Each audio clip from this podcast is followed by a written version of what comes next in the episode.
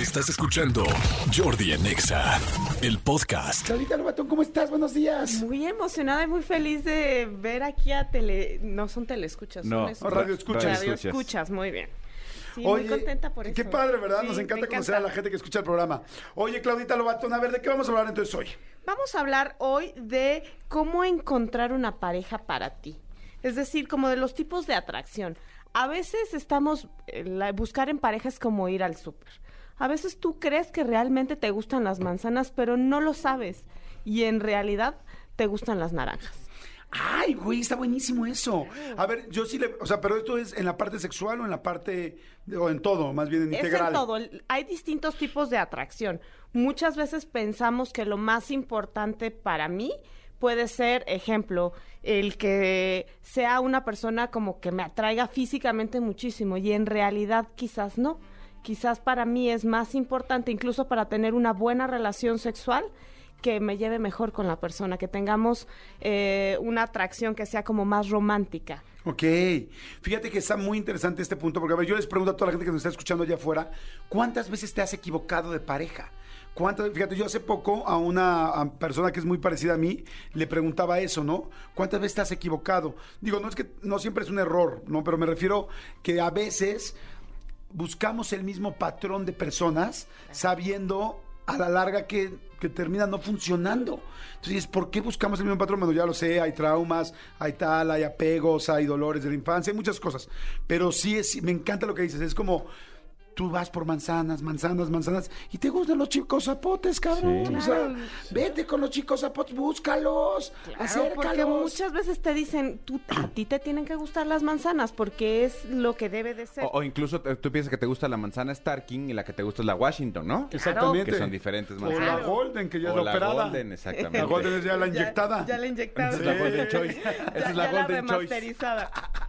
Exacto. Sí, que sabes también, muchas de las personas, y si no, pónganse a pensar en cómo consiguieron pareja. Y la mayoría de las veces tiene que ver con cercanía. Es decir, está comprobado y hay estudios. Hay un estudio muy bueno de, en, que está en un libro que se llama Why Him, Why Her, que es por qué ella o por qué él, que dice que el enamoramiento se da mucho más fácil cuando estás cerca, cuando estás en el mismo lugar. Por eso regularmente las parejas se conocen en gimnasios, se conocen en oficinas, En la escuela. en escuela, exactamente, porque el tema de la cercanía genera un tipo de atracción Sí. porque estás asociando con que es tu mismo estilo de vida. Sí, hay, hay otra cosa que quiero decir bien interesante que yo escribí en uno de, los, de mis libros, este, de un estudio también que hay, que se llama enamoramiento por eh, costumbre. Y es, a ti hay alguien que físicamente no te puede gustar, sea, físicamente ella no me atrae o él no me atrae, pero lo empiezas a ver y a ver y a ver y a ver, y entonces te empieza a gustar, sin Claro. necesidad de decir, este, ay, le gustas o le gustas. No, simplemente es por estarte viendo constantemente. Y yo les pregunto, ¿alguna vez han salido con alguien que al principio no te gustaba, pero después de un mes, mes y medio ya te encanta? A mí sí. Claro, tiene eso que se llama eso. proximidad. Ah, pues debe ser exactamente Sí, eso. ¿Qué nos, pasó, ¿Qué nos pasó con el reggaetón a ti y a mí? No nos gustaba hasta, que fuimos a que- Colombia. y ahí lo Proximidad. amamos. Y ahí lo. Proximidad. Ah, Proximidad. sí, sí, sí, hubo de, como 1500 kilómetros, pero proximidad. Ajá. Exact- exactamente, que es- lo estás escuchando, lo estás escuchando. Exacto. Y bueno, hay distintos tipos de eh, atracción. Está la más conocida, que es la atracción estética, que no necesariamente es la atracción sexual. Es decir, no sé si han visto de pronto personas que dicen, me parece atractivo, me parece guapa, guapo, pero no tendría una relación sexual con esa persona. A mí me pasa, por ejemplo, con Ricky Martin. Yo desde siempre, independientemente de saber de su orientación sexual, yo decía, es un hombre guapísimo, pero no me prende. Ok. 200% de acuerdo, sí. ¿También no te prende? No me pre- no, no, no, Ricky sí. No, Ricky no, sí. pero sí, yo también he visto alguna chava que, que digo, qué guapa mujer, jamás podrían ni cruzar una palabra con ella. Y a mí, por ejemplo, algo que me pasa es que yo soy súper visual. Entonces, para mí me llama la atención mucho eh, las personas muy atractivas y también te das cuenta que no necesariamente eso es una química sexual en lo absoluto. Claramente. A veces puede ser guapísima y tener un mega cuerpazo y no tienes química sexual y dices, wow. Exacto. Esa es una atracción es- estética, no es una atracción sexual. Eh, la atracción sexual es la más intensa, pero es la menos profunda. Es decir, es la que dura menos tiempo. Y puede surgir como desde, como de, de primer momento, o sea, como desde este eh, cuestión como más biológico. Sí, o sea, es como que puede ser muy, sí, muy intensa, pero necesariamente no te va a asegurar que la pareja, porque a veces es la más débil a la larga en cuanto a pareja se refiere de verdadera, de una pareja de mucho tiempo. Fíjate que eh, una vez platicaba en, un, en una mesa, eh, una mesa que estábamos platicando, se hizo como un una, ¿cómo se dice? una mesa redonda de este tema, y una chava dijo una cosa bien interesante, y dijo, a mí yo ya no quiero tener relaciones con las personas que salgo al principio, porque soy tan, tan, tan sexual, que termino estando con ellos porque les encanta lo sexual que soy. Y, y después siempre termina siendo malo porque no nos dimos chance de conocernos. Claro. Porque fue tan intenso la parte sexual que ya nos, nos queríamos ver todos los días para acostarnos. Pero después de que se acabó ese rollo y esa emoción a los ocho meses, madres no nos conocíamos. Claro, porque hay una gran diferencia entre el enamoramiento y la atracción y a veces confundimos enamoramiento con atracción y ni siquiera estoy hablando de amor que es algo que tiene que ver como más profundo para poder generar una relación de pareja. Sea, la atracción es solamente quiero estar cerca de ti, Eh, me gusta estar cerca de ti. Otra que puede ser eh, bastante eh, importante en las relaciones es la atracción romántica. El problema con la atracción romántica es que se vive desde la ide- idealización y es una admiración ciega. Esto se da mucho en el enamoramiento. O sea, yo creo que eres como yo creo que eres, pero no realmente como eres. Ejemplo, yo creo que tú, Jordi, puedes ser un hombre súper amable e igual eres el más gruñón y amargado de esta vida. Ok. Ok, yo no lo sé. Sí, exacto, sí, pero sí, sí, es soy, como que... sí soy amargado y gruñón. No, no, no, para nada, no soy amargado y gruñón, pero sí te, sí te entiendo perfecto. Es el enamoramiento por la parte miento, pues muchas veces estás mintiendo, quedando demasiado bien. Y quizá hay cosas que no te estás alejando de tu verdad, pero hay otras que sí estás en el otro polo. Exactamente. Y muchas veces esta atracción te lleva a querer estar cerca de la persona y a querer compartir experiencias, que eso es lo que hace que una relación se vaya formando. Ok. Luego está la atracción que es como más desde la amistad y, y es mantener como un lazo más cercano y hay admiración, pero ya no hay esa idealización. Ok, fíjate que eh, hay un libro, ahorita que estás diciendo las diferentes cosas, hay un libro de Walter Rizzo que se llama, no sé, lo leí hace bastante tiempo, se llama Ama no sufras o algo así, de Walter Rizzo, muy bueno. Y, y habla de estas tres cosas que estás diciendo. Bueno, ahorita tú dijiste cinco niveles, pero él habla de tres. Entonces, habla que una parte es eh, el amor de Eros, que es el sexual, otra el de Filia, que es el de el de esa cercanía de amistad de que va- y el otro no me acuerdo cómo se llama o cómo lo llama, Agnos creo. Ah, O agape, Ágape, exactamente. que es como de juego. Y el otro agape, exactamente, que es como de cuánto darías por otra persona, cuánto negocias, cuánto ves por el otro. Entonces, este, y dice, verdaderamente, si no tienes uno de estos tres, es muy difícil. Y entonces te dice, trata de equilibrarte eh, en el que te falta o en el que no eres tan bueno, trata de trabajarlo porque es como una mesa de tres patas, ¿no? Si tiras una, va a estar cayéndose, va a estar cayéndose, ¿no? Claro. Eh, búsquenlo de Walter Rizzo. Bueno, Walter Rizzo a mí me parece fantástico. Ha Es- estado aquí también, Walter Rizzo. Es buenazo. Es buenazo, ajá. Y bueno, basado en la atracción, muchas veces no nos damos cuenta de que nuestro cerebro, no sabemos que hay cuatro tipos de personalidades. Y desde ahí estamos queriendo buscar más bien lo que nos dijeron que tendríamos que buscar y no realmente darnos cuenta. Por ejemplo, esta bióloga, este, este es el libro de una bióloga, el de Why Him, Why Her, y habla de cuatro tipos de personalidad o de cerebro, que está, por ejemplo, el negociador, que son cerebros básicamente que tienen mayormente estrógenos. Y entonces esto eh, son personalidades muy intuitivas, son personalidades muy compasivas, tienen buenas habilidades sociales y comunicativas y empáticas. Probablemente tú seas un buen negociador, solamente guiándome por tu profesión. Y tú también, Manolo. Sí, Como- los dos somos muy buenos negociadores. Sí. Helen Fisher dice que solo, eh, vamos, que hay eh, dentro de tu cerebro hay como dos tipos de personalidades. O sea, está, puedes tener la personalidad eh, fundamentalmente negociadora y eh, puede ser también, por ejemplo, otro tipo son exploradores que están basados en dopamina. Son cerebros que tienen mucha dopamina y son muy creativos, son muy enérgicos, son independientes, buscan siempre la novedad. Ok. Y entonces desde ahí eh, siempre van a estar buscando hacer actividades o conocer personas nuevas.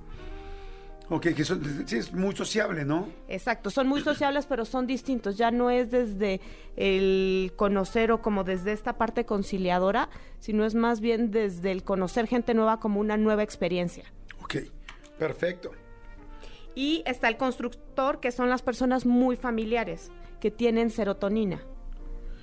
Ok, o sea, es como todo el tiempo como tratar de hacer más la familia que la pareja. Exactamente, son personas que son muy leales, son las personas que les preguntas cuál es tu mejor plan de fin de semana, estar con mi familia. Ok. O que la vida en pareja la viven como mucho desde casa.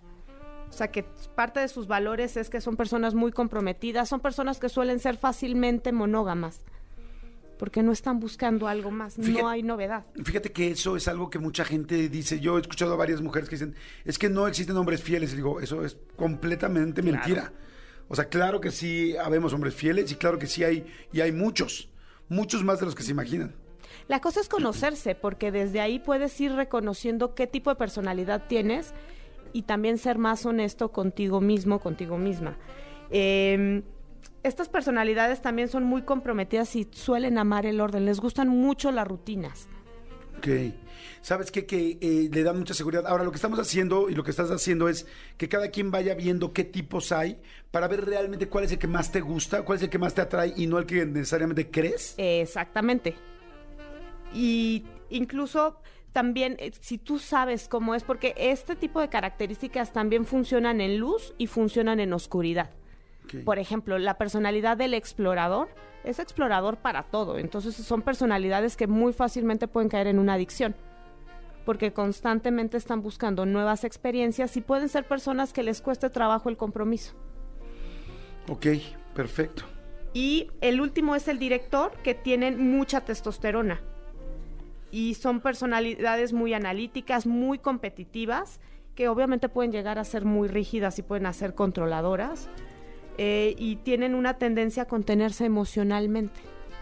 Sí, son gente entonces este, que quieren controlar, que quieren manejar, y habrá otras personas que les gusta dejarse controlar. Exactamente. Por ejemplo, una buena pareja eh, puede ser una persona directiva con una persona que sea negociadora o idealista. Porque ahí está la admiración. Las personas idealistas buscan como esta parte compasiva, como esta parte empática. Muchas veces la empatía te lleva también a idealizar a las personas. ¿Cómo puedes acercarte a una persona que no necesariamente te llama la atención de primera instancia, pero que ya después de esto lo escuchas y dices, sí, me quiero, quiero mejorar mis relaciones? Ok, yo te diría más bien al revés. Si no te quieres acercar, yo te diría hazte caso. Porque por algo tú quieres acercar, o sea, más bien viene de una creencia de que tú quieres acercarte a alguien porque crees que eso es lo correcto. Más bien, reconoce qué personas te gustan y qué necesitas para tener una buena relación con esas personas. A veces, por ejemplo, las personas, eh, si a ti te gustan las personas negociadoras, eh, perdón, las personas directivas, son personas que hay que ponerles límites, porque si no van a controlar y van a controlar Claro. todo. Las personas que son, eh, por ejemplo, eh, negociadoras, son personas que van a ser muy compasivas, pero que quizás no van a saber manejar tan bien, o sea, no van a ser eh, personas muy concretas y pueden ser personas que de pronto eh, sea como el, que en la chamba no les va tan bien o económicamente no están tan fijados en cosas materiales. Y eso en una relación de pareja puede ser complicado. Claro. Entonces, este tipo de personas también tienden a ser dependientes. Entonces, ahí es súper bueno, si a ti te gustan este tipo de personas, pues ir marcando un espacio. ¿Se puede complementar dos eh, deficiencias? O sea, un controlador con alguien controlado y pueden ser felices toda la vida. O sea, y cuando ambos están mal, o sea, digo, están mal me refiero de que pues no es normal que una persona quiera controlar todo, ni tampoco es normal que una persona se quiera dejar controlar todo el tiempo. ¿Eso funciona o no funciona? Cuando no es consciente, va a generar sí o sí violencia. Ok. cuando es consciente, que es mucho de lo que habla el, eh, todas estas conductas de BDSM, que es como este acrónimo que en alguna otra ocasión hemos hablado, que es sobre bondage, disciplina, eh, sumisión y dominación, que son conductas sexuales, que tiene todo una, una conciencia y se sabe qué va a pasar. eh, en realidad es un muy buen equilibrio. Si esto lo pasamos hacia la relación de pareja, puede ser muy bueno. Si yo soy consciente que a mí me gusta que tomen decisiones por mí, ya el no tomar una decisión ya es una propia decisión. Porque Claro, ya estoy diciendo, yo no quiero decidir. Claro. Como cuando te preguntan, ¿qué quieres cenar? No sé, decide tú. Ya lo estás soltando. Pero si no lo estás haciendo consciente, ahí es donde hay problemas. Sí, completamente de acuerdo, sí, porque ya tiene que ser como algo que estás decidiendo. Exactamente, tiene que ser consciente y por eso funciona muy bien ir reconociendo qué tipo de personalidad tiene. Regularmente tenemos dos. Por ejemplo, en mi caso, Ajá. yo soy muy exploradora y soy eh, también negociadora. Tengo estas dos personalidades. O sea, primariamente soy exploradora y eh, después, como de, de manera secundaria, está negociador. A ver, ¿me Ahorita- las puedes repetir todas nada más para la gente que ve, verdad, que digan cu- cuál es, cuál es la primera? La primera es negociadora. Negociadora, la segunda. La segunda es eh, exploradora. La tercera es constructor. ujú. Y ya las explicaron, nada más para que las tengamos en mente otra vez. Y la cuarta es directiva. Directiva, ok. Negociadora, exploradora o explorador, constructor y directivo, ya los explicó cada uno. ¿Cuál te sientes tú, amigo, que eres? Yo creo que negociador. ¿Cuál dijiste que era muy emocional? Muy emocional. Son los regularmente los emocionales son negociadores o son también los constructores. Porque son personas muy leales. O sea, que les gusta mucho estar en familia. Ok. Fíjate que yo soy negociador y constructor. Y, y quizá de repente puedes buscar parejas que no son así y entonces por eso te cuesta más trabajo. Claro, exactamente. Porque puedes, por ejemplo, y ya, y también ahí hay una cuestión biológica, porque son cerebros, por ejemplo, los eh, negociadores y los constructores, eh, en el tema de, negocia- eh, de, de negociación son estrógenos. Y esto tiene que ver con cómo va funcionando el cerebro, porque los estrógenos lo que hacen es que te vuelvas más empático, Ok. eh, que seas más sociable. Y de ahí que las, que las mujeres, por, por una cuestión biológica, tendamos a tener más, más palabras. Porque somos más, más empáticas. Sí, más empáticas, más se habla más, se negocia Exacto. más, se acerca más, Los las emociones juegan más. Exacto, los hombres por testosterona, digo, no es una generalidad, pero sí la testosterona te hace ser más competitivo. O sea, de manera biológica. Oye, pues está muy interesante, muy, muy interesante. Entonces tendríamos que buscar cuáles somos nosotros, entender por qué y qué es lo que realmente estamos buscando y tratar de medir a esa persona. Exactamente, de ir reconociendo qué es lo que te gusta y de ahí ir viendo eh, cuáles son los límites que yo tendría que poner a una relación de pareja. A un explorador hay que ponerle como siempre eh, el límite de autocuidado. O sea, regularmente los exploradores tienen que trabajar mucho en el autocuidado Ok. porque se pueden ir por experiencias que son, vamos, que los pueden poner en riesgo. Los negociadores en que tendrían que trabajar. los negociadores tienen que trabajar en, en no ser eh, tan empáticos y entonces verse a sí mismos. Porque regularmente eh, cuando eres muy negociador te vas por las necesidades del otro, constantemente, constantemente, y no hay como ese límite. Eh, por ejemplo, los constructores tienen que ser más flexibles, digo, perdón, los directivos. Igual los, los, eh, la, parte- la personalidad constructora también tiene que ser más flexible. No es solo lo que yo quiero, no es solo mis reglas. Que regularmente las personas que son muy familiares tienden a ver como solo lo que está aquí adentro está bien y lo de afuera está mal. Ok. Ay, bueno, pues está interesantísimo. Este, gracias, mi querida Claudia. ¿Dónde te podemos seguir? ¿Dónde podemos encontrarte para que la gente pueda tener más información? Síganme en arroba sexóloga Clau y pueden también visitarme en el consultorio que es, lo pueden encontrar igual en Instagram como arroba sayumesi. ¿Otra vez? Arroba sayumesi ¿Cómo, cómo lo escribes? es con S de sopa, Ajá. A de Alberto, Y, U de uva, M de mamá, E de elefante. Sayume y luego el sí. Y luego es Sayume, luego es, deja revisar ahorita rápido, porque yo no me meto tanto. Es Sayume guion bajo, sí. Ah, ok, perfecto. O sea, Yume-bajo, sí, para que la puedan seguir. Perfecto. Escúchanos en vivo de lunes a viernes a las 10 de la mañana en XFM 104.9.